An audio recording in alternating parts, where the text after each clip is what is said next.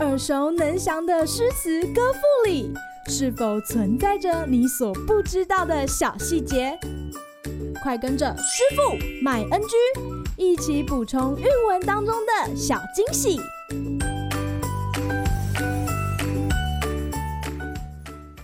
大家好，欢迎来到今天的师傅麦恩居。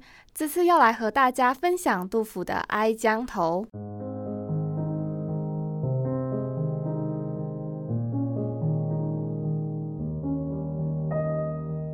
杜甫被困在长安时，曾经创作了《春望》《月夜》《哀王孙》《哀江头》等诗作。第一首记录了叛军侵入大唐帝国的种种破坏，上至皇亲贵族，下至平民百姓，没有人能逃过此劫。开头的少陵野老其实是杜甫的自称。看到昔日巍峨宫殿，如今遭受到战火波及，过往皇帝出巡那盛大的排场已不复存。至于玄宗与杨贵妃二人缠绵的爱情，也早已被无情的战火冲刷殆尽。见到这种种景象，杜老爷不是放声大哭，而是吞声哭，意思是无声的哭泣。这根本就是悲痛到极致的反应啊！杜老爷在整首诗的续写上，从举目所见到回想玄宗与贵妃的爱情，最后又转入对自身及家国现下处境的担忧。黄昏时分，安史军队横行京城，掀起阵阵黄沙。要回到城南居所的杜甫，目光仍望向城北，因为那里有刚即位的唐肃宗。杜甫盼望他能早日复国啊！今日 NG 点，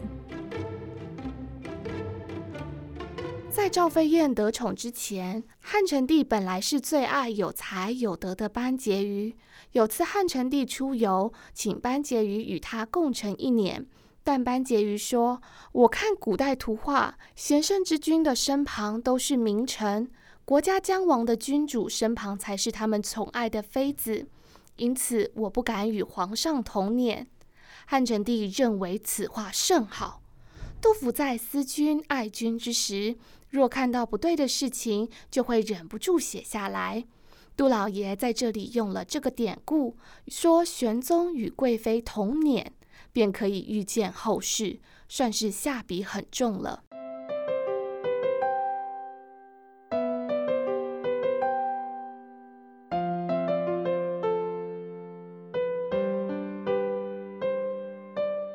现在，师傅带大家朗诵一遍这首诗：少陵野老吞声哭，春日前行曲江曲。江头宫殿锁千门，细柳新蒲为谁绿？一袭泥巾下南苑，院中万物生颜色。朝阳殿里第一人，同輦随君侍君侧。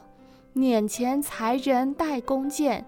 白马嚼蹑黄金乐，翻身向天仰射云，一笑振坠双飞翼。明眸皓齿今何在？血污游魂归不得。亲为东流渐隔深，去住彼此无消息。人生有情泪沾衣，江水江花岂终极？黄昏胡骑尘满城。欲往城南望城北。好啦，今天的师傅麦恩居就到此结束，我们下回见喽，拜拜。